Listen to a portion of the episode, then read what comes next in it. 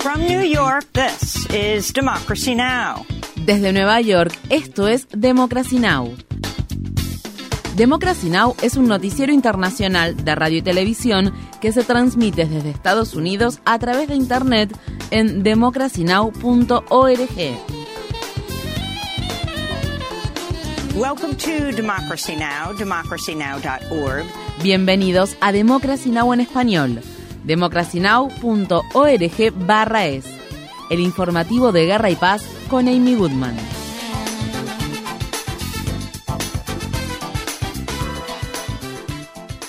El número de muertes en Israel y Gaza ha superado las 1.300 al tiempo que la más reciente y sangrienta escalada del conflicto entra en su tercer día. Israel anunció este lunes el bloqueo total de Gaza, lo que significa que el enclave palestino se quedará sin suministro de alimentos, agua, electricidad y combustible. El domingo, Israel declaró la guerra a Hamas después de que los combatientes de dicha organización lanzaron el sábado un sorpresivo ataque coordinado en territorio israelí. Uno de los objetivos del ataque fue un festival de música donde hombres armados de Hamas mataron a unas 260 personas, en su mayoría jóvenes. Israel respondió lanzando ataques aéreos sobre la franja de Gaza que impactaron en edificios residenciales, túneles y una mezquita. Se han registrado más de 800 muertes en Israel y más de 500 en Gaza, mientras miles de personas han resultado heridas a ambos lados del muro que separa los territorios. La organización Hamas afirma haber capturado más de 100 rehenes, entre los que se encuentran encuentran tanto civiles como militares israelíes. El primer ministro de Israel ha advertido a los habitantes de Gaza que abandonen el territorio, aunque no está claro a dónde podrían ir y prometió destruir prácticamente por completo el sitiado territorio.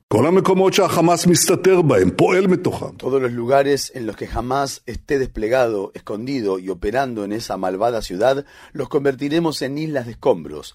Les digo a los residentes de Gaza que abandonen esos lugares ahora porque atacaremos en todos lados. Más de 120.000 residentes de Gaza se han visto obligados a abandonar sus hogares debido a los ataques israelíes. Saber Abu Hilal, un hombre de 65 años que perdió su hogar en un ataque aéreo, afirma haberse negado a abandonar su tierra. No soy el único que quedó en la calle. Hay otras 17 familias en esta zona que se han quedado sin hogar tras este salvaje ataque, que le provocó la muerte a unas 17 o 18 personas. Varias familias están en la calle y se han quedado sin refugio.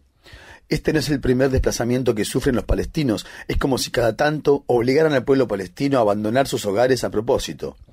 En 1948 hubo una migración a la que le siguieron oleadas similares de personas que abandonaron el país. Nuestros hijos e hijas también están migrando. Y ahora, sin previo aviso ni motivo, están destruyendo las viviendas de los residentes mientras ellos duermen, con el objetivo de generar desplazamientos y destrucción y obligar a los residentes a abandonar esta tierra. Sin embargo, nos negamos a ser desplazados. Tenemos raíces firmes en esta tierra.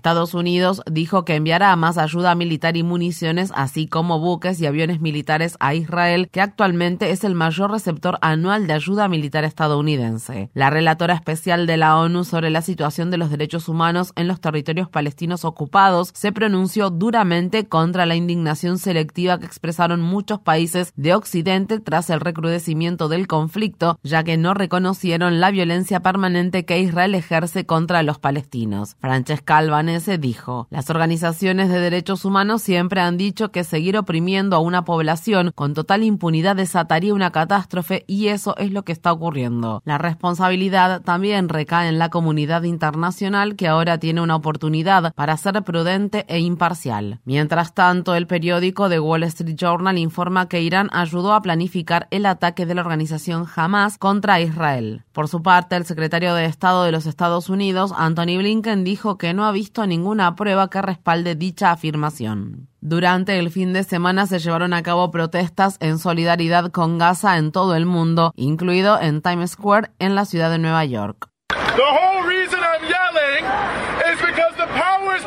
La única razón por la que grito es porque las autoridades de la ciudad y el estado de Nueva York no quieren que se lleve a cabo esta manifestación. El alcalde Eric Adams, quizás el jefe de policía, y hemos visto que la gobernadora ha condenado esta manifestación. No quieren que tengamos ningún amplificador de sonido, porque no quieren que el pueblo de Nueva York nos escuche, porque no quieren que la gente sepa que los palestinos tienen razón al oponerse a la ocupación. La resistencia al apartheid no es terrorismo. En Afganistán, los funcionarios talibanes afirman que más de 2.000 personas murieron y unas 10.000 resultaron heridas luego de que un terremoto de magnitud 6,3 y una serie de devastadoras réplicas sacudieron el sábado por la mañana la provincia occidental de Herat. El terremoto derrumbó edificios en seis localidades y dejó a cientos de personas atrapadas en sus hogares. El número de muertes podría aumentar a medida que los equipos de rescate siguen buscando supervivientes con palas y en algunos casos con sus propias manos. Este es uno de los terremotos más mortíferos que ha azotado Afganistán en dos décadas y corre el riesgo de agravar aún más la actual crisis humanitaria que enfrenta el país. En Ecuador, los seis sospechosos acusados de estar involucrados en el asesinato en agosto del candidato presidencial Fernando Villavicencio fueron asesinados en prisión. Los seis hombres, quienes eran de origen colombiano y presuntos miembros de un grupo de narcotraficantes, se encontraban detenidos en la ciudad de Guayaquil desde que fueron arrestados hace dos meses. El programa electoral de Villavicencio se centraba en la lucha contra la corrupción y condenaba el crimen organizado y sus vínculos con el gobierno ecuatoriano. Esto ocurre pocos días antes de que la candidata de izquierda Luisa González y el adinerado empresario Daniel Novoa vuelvan a enfrentarse el próximo domingo en elecciones de segunda vuelta. El gobierno de Colombia anunció el inicio de las tan esperadas negociaciones de paz con la principal facción de miembros disidentes de las Fuerzas Armadas Revolucionarias de Colombia o FARC. El domingo ambas partes dijeron que los ataques habían sido suspendidos al tiempo que el gobierno del presidente Gustavo Petro se prepara para emitir un decreto formal de alto el fuego en los próximos días. El conocido como Estado Mayor Central es un grupo de exmiembros de la FARC que en 2016 se negaron a firmar el acuerdo de paz con el Estado colombiano que puso fin a un conflicto de décadas con las Fuerzas Armadas Revolucionarias de Colombia. Estas fueron las palabras expresadas por un representante del Estado Mayor Central. No podemos pasar por desapercibido este momento que es histórico en la vida y que genera impactos positivos a ustedes, comunidades.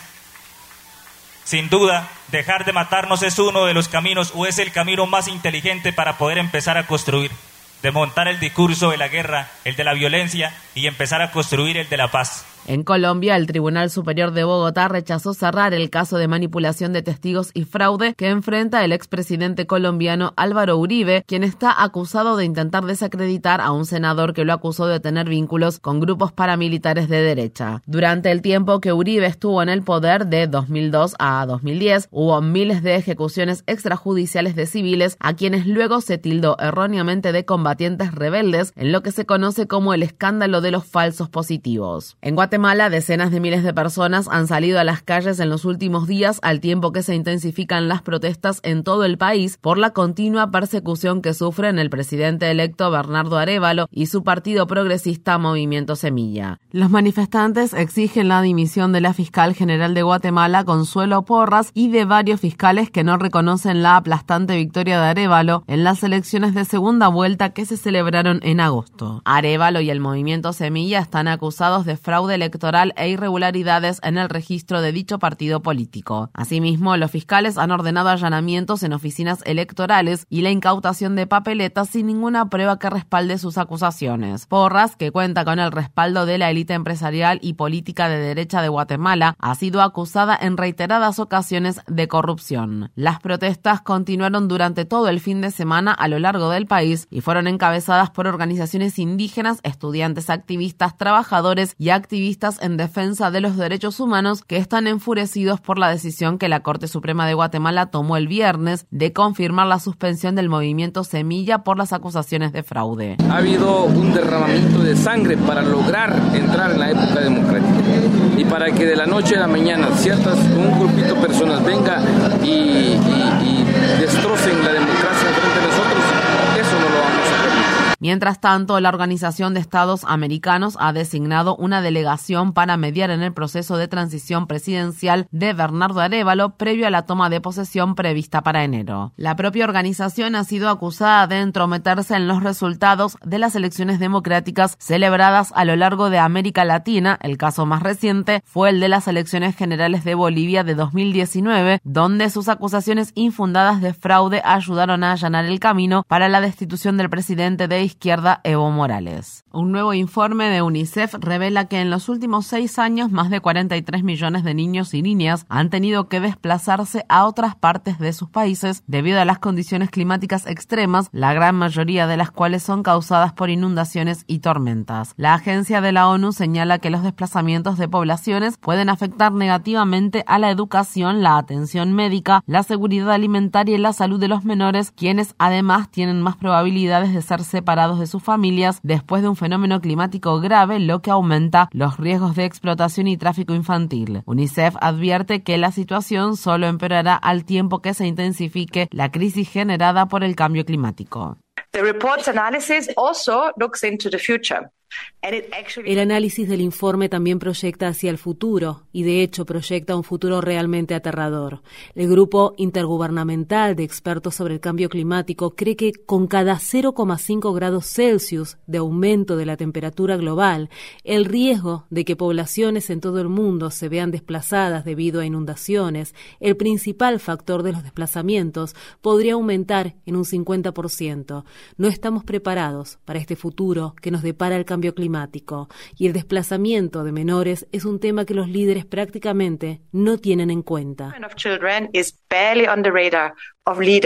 Un nuevo estudio revela que un promedio de 7,6 millones de inquilinos se enfrentan al desalojo en Estados Unidos cada año, de los cuales casi 3 millones son niños y niñas menores de 18 años. Investigadores de las universidades de Princeton y Rutgers y de la Oficina del Censo de Estados Unidos también hallaron que los inquilinos negros tienen cuatro veces más probabilidades de recibir una orden de desalojo que los blancos. En materia laboral, unos 4.000 miembros del sindicato United Auto Workers que trabajan en las plantas de Mack Truck, una empresa estadounidense que pertenece a la compañía sueca Volvo, se declararon en huelga tras votar a favor de rechazar un acuerdo provisional que habían alcanzado la semana pasada. Los trabajadores de las plantas que Mack Truck posee en los estados de Pensilvania, Maryland y Florida se están uniendo a la línea de piquetes de unos 25.000 miembros del sindicato United Auto Workers que continúan con su histórica huelga contra las compañías Ford, General Motors y Estelantis. Los empleados de Mack Truck dicen que se sintieron inspirados por la histórica huelga que los trabajadores están realizando contra los tres grandes fabricantes de automóviles de Estados Unidos para conseguir un mejor acuerdo. El viernes, el presidente del sindicato, Ron Fein, anunció una importante victoria en las negociaciones con General Motors.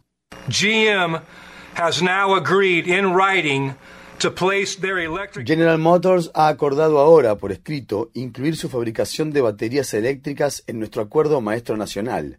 Hace meses que nos dicen que esto es imposible. Nos han dicho que el futuro de los vehículos eléctricos exige que se sacrifique el sueldo de los trabajadores y ahora les estamos demostrando que no es así.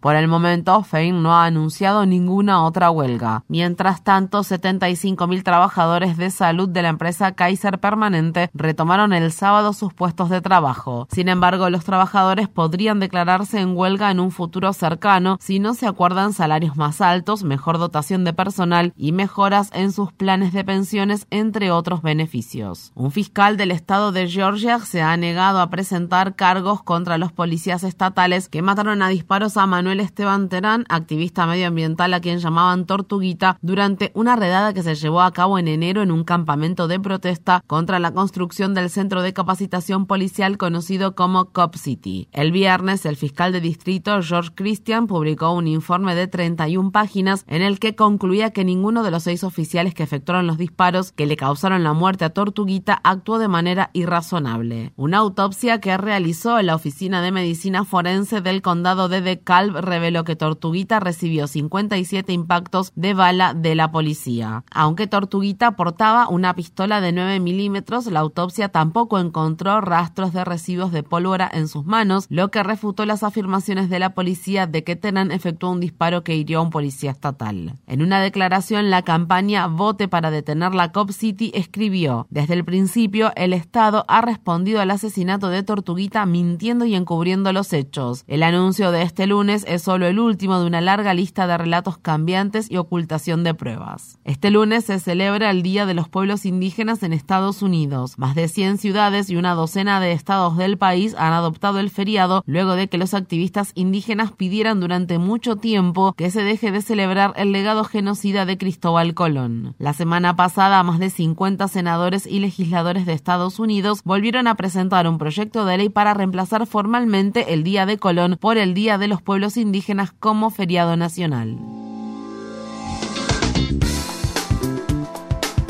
Infórmate bien. Visita nuestra página web democracynow.org/es. Síguenos por las redes sociales de Facebook, Twitter, YouTube y SoundCloud por Democracy Now! es.